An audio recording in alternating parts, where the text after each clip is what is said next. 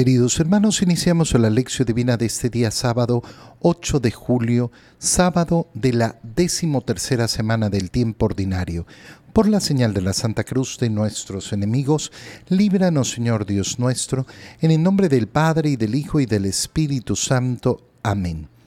Señor mío y Dios mío, creo firmemente que estás aquí, que me ves, que me oyes te adoro con profunda reverencia, te pido perdón de mis pecados y gracia para hacer con fruto este tiempo de lección divina. Madre mía Inmaculada, San José, mi Padre y Señor, Ángel de mi guarda, interceded por mí. En este día sábado, continuando con la lectura del libro del Génesis, leemos el capítulo 27, versículos 1 al 5 y 15 al 29. Isaac había envejecido y ya no veía por tener debilitados los ojos. Un día llamó a Esaú, su hijo mayor, y le dijo, Hijo mío, Esaú, le respondió, Aquí estoy. Isaac le dijo, Mira, ya soy viejo y no sé cuándo voy a morir. Así pues, toma tus flechas, tu aljaba y tu arco, sal al campo y caza algo para mí. Luego me preparas un buen guiso, como a mí me gusta, y me lo traes para que me lo coma y te bendiga antes de morir. Pero Rebeca estaba escuchando la conversación de Isaac con Esaú.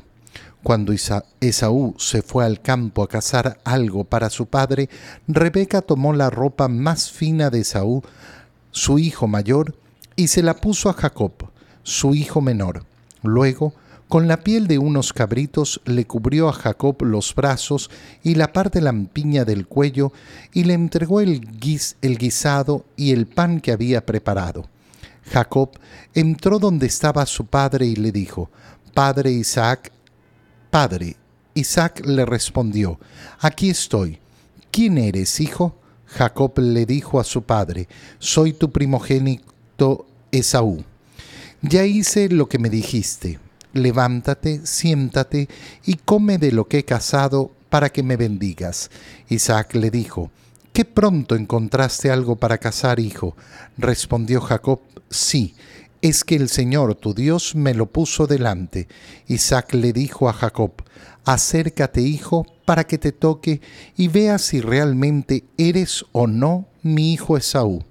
Jacob se acercó a su padre Isaac, el cual lo palpó y dijo, la voz es de Jacob, pero los brazos son de Saúl. Y no reconoció a Jacob porque sus brazos estaban velludos como los de su hermano mayor, y se dispuso Isaac a bendecirlo. Entonces le dijo, ¿Eres tú de veras mi hijo Esaú? Respondió Jacob, sí, yo soy. Le dijo Isaac, acércame lo que has cazado para que coma y después te bendiga. Jacob le acercó el guisado y el padre comió. También le trajo vino y bebió. Entonces le dijo Isaac a Jacob, Hijo, acércate y bésame. Él se acercó y lo besó. Y al aspirar Isaac el olor de su ropa, lo bendijo diciendo, el aroma de mi hijo es como el aroma de un campo bendecido por el Señor. Que Dios te conceda la lluvia del cielo y la fertilidad de la tierra, y trigo y vino en abundancia. Que los pueblos te sirvan y las naciones se postren ante ti. Que seas Señor de tus hermanos, y que se postren ante ti los hijos de tu madre. Maldito sea el que te maldiga, y bendito el que te bendiga palabra de Dios. Nos enfrentamos eh, al final de la vida de Isaac y a esta bendición a su hijo, eh, eh, a su hijo que no va a ser el hijo que quería bendecir, es decir, Esaú, que es su primogénito, sino Jacob. ¿Cómo explicamos que en la historia de la salvación, en esa historia de la alianza, se produzca, se produzca una escena que nos parece tan, eh, tan escandalosa? ¿Cómo puede, eh, ¿Cómo puede bendecirse el que un hijo engañe a su padre? Y todo esto propiciado además por su propia madre, la madre de los dos hijos, que prefiere a su hijo Jacob antes que a Esaú para que reciba la bendición de su padre y se convierta efectivamente en el heredero. El heredero no solo eh, de los bienes de su padre, sino que estamos hablando de la herencia, sobre todo de esa promesa del Señor, de esa alianza con el Señor. Bueno, en primer lugar tenemos que recordar que Esaú ha vendido eh, eh, a, Jacob eh, su, su derecho de ser el primogénito.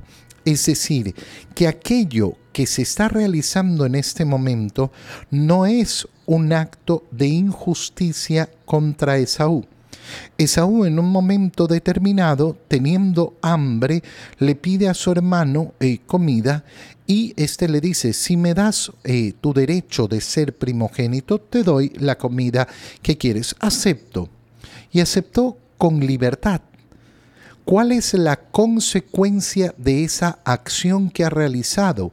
Esta, que ha perdido efectivamente el derecho de ser eh, el primogénito. En ese momento dijo, bueno, ¿yo para qué necesito eh, ser primogénito? Yo necesito comer ahora. Tengo hambre ahora. Y entonces no supo mirar hacia adelante. Si nosotros perdemos esto de vista, entonces claro, nos vamos a topar simplemente con una injusticia tremenda que se está cometiendo un robo eh, hacia el primogénito, el robo de la bendición de su padre. Pero eh, por el otro lado tenemos efectivamente que este hijo, Jacob, le miente a su padre, no le dice la verdad. Y eso no lo podemos considerar como un acto bueno y no podemos justificarlo de ninguna manera. No es que era para, para cumplir no sé qué y para cumplir no sé cuánto. No, lo que vamos a ver es justamente cómo la historia de la salvación se va a ir realizando según el plan de Dios, a pesar de la maldad que van a cometer los hombres en distintos momentos. Y esto es verdaderamente hermoso. Cuando sabemos abrir los ojos y ver lo que significa, es verdaderamente hermoso. Dios respeta la libertad de los hombres y por eso establece una alianza, una alianza en la cual cada uno debe decidir si va a participar o no en ella. Pero la libertad del hombre no supera la libertad de Dios. La libertad del hombre que se mantiene tiene un rango, el rango de la criatura. Dios no es la criatura, Dios es el creador y por tanto su poder es infinitamente superior. Respetando la libertad de los hombres, ¿qué va a ocurrir? Va a ocurrir que el plan de Dios se va a realizar. Ah, pero entonces eh, Dios ha obligado. No. Las dos cosas se dan juntas. Las dos cosas se dan juntas. Esto no lo comprenden muchas personas. ¿Por qué? Porque solo logran entender una relación entre pares, entre seres humanos. Pero aquí no estamos hablando de una relación entre seres humanos, estamos hablando de la relación entre Dios y los seres humanos. Dios creador amoroso, respeta la libertad de los hombres, pero eso no significa que su libertad tenga el poder de determinar la historia de la salvación. La historia de la salvación la va llevando Dios. A pesar de la libertad con la que escogen el mal en muchas ocasiones y valiéndose de el bien que escogen los hombres en muchas ocasiones. Si sabemos entender esto, sabremos entender por qué se habla de ese estar predestinados, pero a la vez estar libres.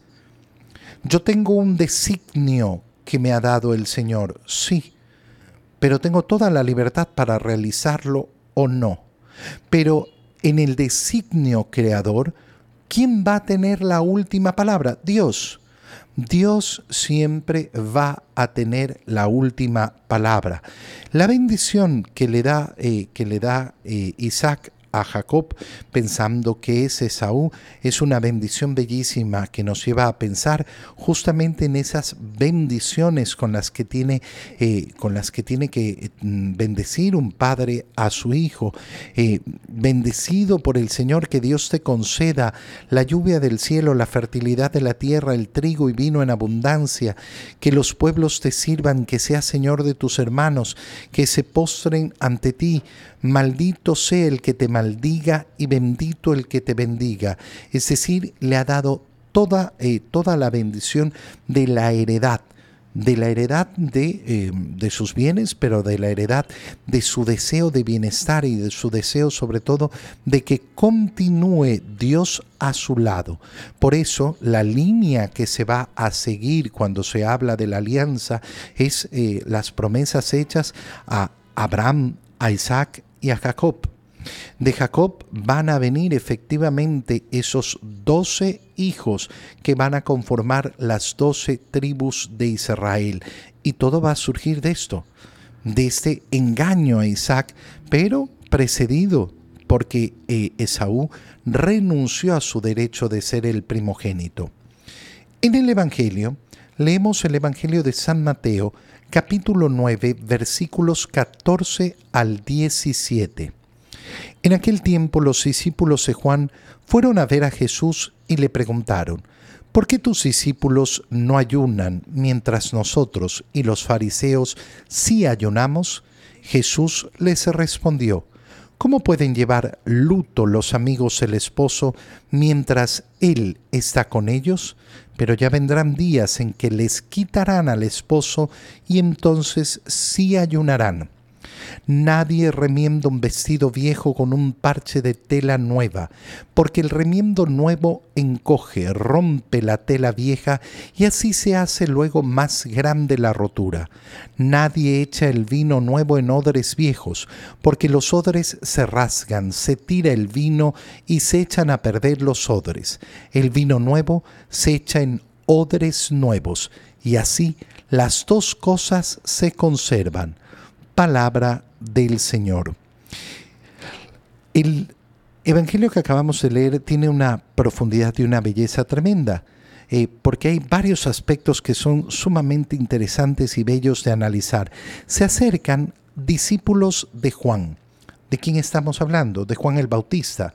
Eh, Juan el Bautista, a lo largo de su predicación, de la cual conocemos muy poquito, muy poquito porque los evangelios apenas nos han contado pequeños rasgos de esa predicación, pero esa predicación, ese ministerio que ha desarrollado Juan el Bautista fue muy grande. Tanto que después cuando la iglesia comienza a extenderse, se van a encontrar con discípulos de Juan, que habían escuchado la predicación de Juan, pero que no habían recibido el anuncio del Evangelio. Entonces hay muchos discípulos de Juan el Bautista. Se acercan a Jesús para preguntarle, ¿por qué tus discípulos no ayunan mientras nosotros y los fariseos sí ayunamos. La práctica del ayuno siempre ha sido una práctica de piedad, de profunda piedad, hecha por amor a Dios, una ofrenda de no alimentarme, de no alimentarme que es algo tan básico, tan elemental en la vida, renunciar a esa necesidad eh, y padecer el sentimiento del hambre, que es uno de los motores más importantes de la existencia. ¿Por qué? Porque yo necesito alimentarme para vivir. Lo primero que necesito procurar para mantener la vida es la comida. Renunciar a esto significa poner el corazón en los bienes eternos y no en los bienes temporales. Amar más la eternidad, amar más a Dios que la propia existencia, que la propia vida. Por tanto, el ayuno es un, arma espiritual fuertísima y tremenda. ¿Por qué? Nosotros, como discípulos de Juan, ¿por qué los fariseos ayunan y tus discípulos no ayunan? ¿Cuál es la respuesta del Señor? ¿Cómo pueden llevar luto los amigos del esposo mientras Él está con ellos? Fíjate cómo el Señor relaciona ese momento como la gran fiesta de bodas, donde el esposo está celebrando con sus amigos. ¿Qué les está diciendo? Este no es tiempo de ayuno, pero ya llegará. Vendrán días en que les quitarán al esposo y entonces sí ayunarán. ¿Qué está diciendo el Señor? Hay tiempos para el ayuno y tiempos que no son para el ayuno. Tiempos para vivirlos efectivamente en una profundidad espiritual que nos lleva a la renuncia del alimento que es tan básico en la vida y momentos que no. Momentos en que participaremos de la fiesta, del gozo. Por eso es tan bonito ver cómo efectivamente la iglesia nos invita en ciertos tiempos a ayunar, a vivir efectivamente una penitencia profunda, mientras en otros momentos lo que se nos invita es a vivir la algarabía de la fiesta. Y lógicamente la fiesta siempre involucra esa alimentación. Este cambio este cambio lo explica el Señor y les dice, nadie remienda un vestido viejo con un parche de tela nueva. ¿Por qué? Porque la tela nueva encoge y entonces se rasgaría la, la, tela vieja. Nadie pone vino nuevo en odres viejos. ¿Por qué? Porque el proceso de fermentación del vino haría que los odres viejos se rasguen y se perdería todo. ¿Qué está diciendo el Señor con esto? Está hablando justamente de cómo nos estamos enfrentando a la nueva alianza. Y la nueva alianza se va a realizar de una nueva manera. Van a introducirse novedades novedades que a muchos les parecerán horrorosas. ¿Por qué? Porque van a cambiar costumbres y tradiciones que ya se han hecho cultura en el pueblo de Israel. Eh, pensemos, por ejemplo, en ese cambio que hay entre el Sabbat, el día sábado, que era el único nombre que los israelitas manejaban con nombre.